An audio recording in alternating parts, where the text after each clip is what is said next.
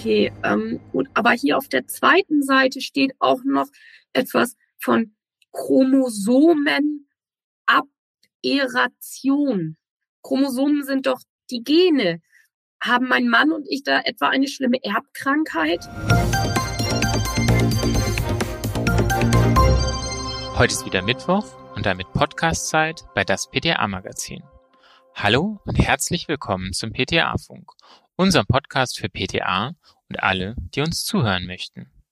Mein Name ist Christoph Niekamp und ich bin Online-Redakteur für unsere Website das-pta-magazin.de.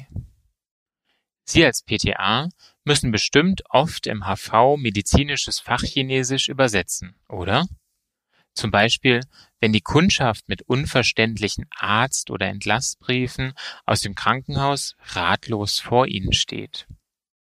Hören Sie zu, wie PTA Britta Fröhling aus dem PTA-Beirat von das PTA-Magazin die Kundin Frau Matzner mimt. Nach einer Fehlgeburt braucht sie eine Übersetzungshilfe und auch Zuspruch von PTA Frau Pleatsch, gespielt von meiner Kollegin, Redakteurin Stefanie Fastnacht. Im zweiten Teil des Podcasts besprechen Fröhling und Fastnacht, was wichtig ist bei der Kommunikation mit verunsicherten Kundinnen so wie Frau Matzner. Neugierig? Dann gleich mal reinhören und liken nicht vergessen. Ah, guten Morgen, Frau Matzner. Schön, Sie zu sehen. Guten Morgen, Frau Plietsch. Ich habe hier ein Rezept von meinem Gynäkologen.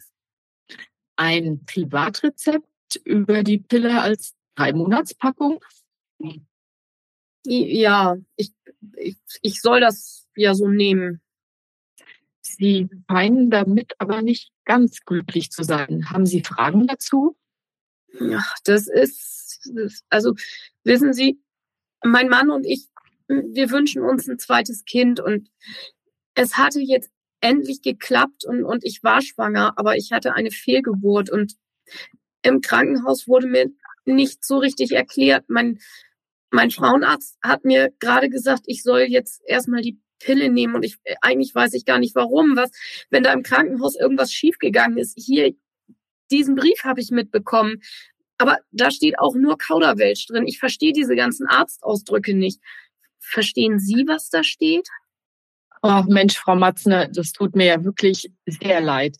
Wollen Sie nicht einfach mal mit ins Beratungszimmer kommen und dann können wir zusammen gucken, ob ich Ihnen da irgendwie weiterhelfen kann. Oh ja, danke, das ist gut. So, Frau Matzner, vielleicht erzählen Sie mir einfach mal ganz kurz, was Sie selber tatsächlich denn verstanden haben. Ja, also in der elften Woche schlug das Herz des Babys plötzlich nicht mehr. Und dann hat mich der Gynäkologe ins Krankenhaus geschickt und dann wurde da nochmal ein Ultraschall gemacht und mir gesagt, dass die Gebärmutter jetzt sauber gemacht wird und dann, dann kamen alle möglichen Aufklärungsbögen, die ich unterschreiben musste. Verstanden habe ich in der Situation ehrlich gesagt überhaupt nichts. Nach der OP durfte ich dann auch gleich wieder nach Hause. Die behandelnde Ärztin hat mir für meinen Gynäkologen noch diesen Bericht mitgegeben. Da steht irgendwas von, von Team Timeout, BD weich, Uterus, Anti, irgendwas. Heißt das, da ist bei der OP irgendwas schiefgegangen?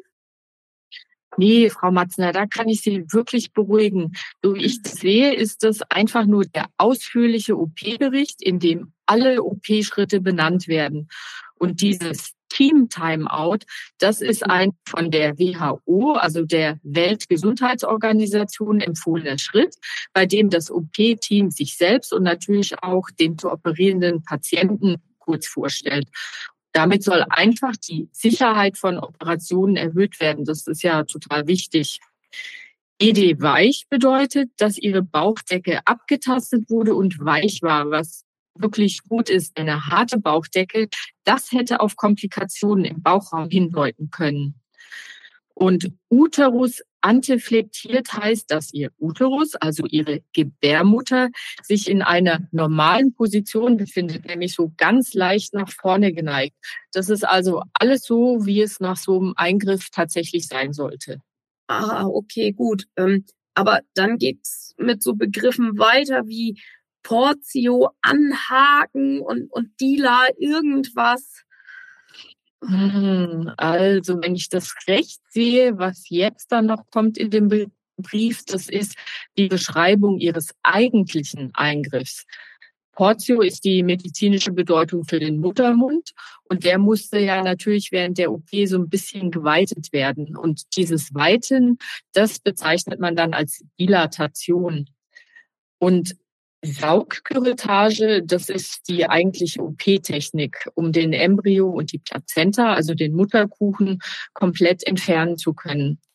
Aber wenn ich das hier so sehe, ist auch dabei alles völlig normal verlaufen, Frau Matzner. Also keine Sorge. Und dieser letzte Satz hier, das Cavum, also die Gebärmutterhöhle, ist allseits glatt und leer. Das äh, bestätigt das auch nochmal. Okay, ähm, gut. Aber hier auf der zweiten Seite steht auch noch etwas von Chromosomen Eration. Chromosomen sind doch die Gene. Haben mein Mann und ich da etwa eine schlimme Erbkrankheit? Nee, Frau Matzner, also darauf gibt's wirklich überhaupt keine Hinweise. Diese Aberration, das bezeichnet nur die Abweichung von der normalen Chromosomenzahl. Das passiert in den meisten Fällen ganz spontan und ist im Übrigen einer der häufigsten Gründe für Fehlgeburten. Okay, danke da bin ich etwas erleichtert. Aber wissen Sie denn, warum ich jetzt die Pille nehmen soll? Hm, also da möchte ich Sie tatsächlich bitten, nochmal mit Ihrem Frauenarzt zu sprechen. Es kann nämlich sein, dass er eine gute Abheilung der Gebärmutter empfiehlt, bevor Sie es vielleicht nochmal mit der Schwangerschaft versuchen. Früher, da war eine Wartezeit von drei Monaten nach einer Fehlgeburt üblich. Das ist, soweit ich das weiß, inzwischen aber keine generelle Empfehlung mehr. Ja, und falls Sie aber jetzt aus irgendwelchen Gründen doch erst einmal verhüten müssen, hat er Ihnen vermutlich die Pille verordnet. Falls Sie die nicht möchten, können Sie das natürlich auch hormonfrei angehen, zum Beispiel mit Kondomen.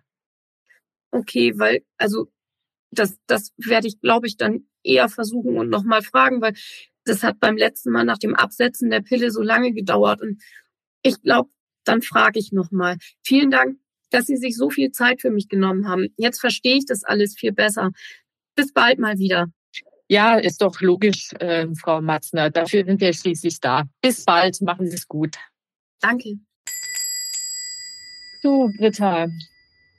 Die Fehlgeburt, die wir gerade in unserem fiktiven Kundinnengespräch vorgestellt haben, das ist ja was sehr Emotionales und natürlich auch sehr Intimes. Wenn ich jetzt so eine Kundin in der Apotheke habe, die mich darauf anspricht, wie gehe ich mit so einer Situation am besten um. Also es ist ganz wichtig, dass so ein Gespräch wirklich im Beratungsraum geführt werden muss, nicht am HV-Tisch. Da sollte ich wirklich die Kundin immer bitten, mit mir rüberzukommen, wenn sie das möchte. Die Kundin ist von dieser Gesamtsituation noch ziemlich überfahren und es wurden ihr ganz viele Befunde mitgeteilt, es wurden Maßnahmen angeordnet, durchgeführt. Aber das erklärende Gespräch scheint zu kurz gekommen zu sein. Nicht nur in der akuten Situation der Fehlgeburt, sondern auch noch bei der Kontrolluntersuchung jetzt beim Gynäkologen. Mhm. Also geht es in solchen Gesprächen dann vor allem um die Aufklärung und auch die Beruhigung der betroffenen Kundin. Genau. Also erst Einmal sollte man ihr, wie wir es ja auch im Gespräch eben demonstriert haben, klar machen, dass hinter all diesen Fachausdrücken im OP lediglich eine Beschreibung des komplikationslosen Eingriffs versteckt ist. Es ist ganz wichtig, die Kundin zu ermutigen, noch einmal das Gespräch mit dem Facharzt zu suchen, um die Verordnung des Verhütungsmittels auch zu hinterfragen. Ein guter Tipp für die Kundin kann es dabei sein, sich zu Hause einfach wirklich einen Spickzettel zu machen mit den relevanten Punkten, die sie ansprechen möchte. Manchmal hilft er auch dem Gegenüber zu verdeutlichen, dass da mehrere offene Fragen im Raum stehen. Denn auch für Ärzte ist es zum Teil nicht einfach, mit Patienten niederschmetternde Diagnosen und die damit verbundenen Maßnahmen zu besprechen. Manche scheuen da das Gespräch oder setzen in der Kommunikation auf wenn ich nichts sage, ist alles gut. Sicherlich keine gute, aber zumindest hier in unserer Region durchaus verbreitete Kommunikationstechnik. Ja, ich glaube nicht nur in eurer Region. Also ich denke, Kommunikation, das will tatsächlich gelernt sein. Das merken wir ja selber immer wieder in Gesprächen. Worauf muss ich denn jetzt in der Apotheke achten, dass so ein Gespräch mir dann auch tatsächlich gelingt? Ich glaube, hier sind es wirklich vor allem die Rahmenbedingungen, die stimmen müssen. Eine geschützte Atmosphäre und das klare Signal an die Kundin, dass wir uns jetzt Zeit für sie nehmen und sie Gelegenheit hat, ihre Fragen zu formulieren und dass ihr einfach Optionen genannt werden. Aber wirklich Optionen, keine fertigen Lösungen, die sie so hinzunehmen hat aus der Situation kommt sie ja gerade, dass ihr alles vorgesetzt wurde, sie es so schlucken musste und nicht weiß warum. Vielleicht war die Absicht, ihr diese Entscheidungen abzunehmen und alles so schnell wie möglich hinter sie zu bringen. Eine gute Absicht.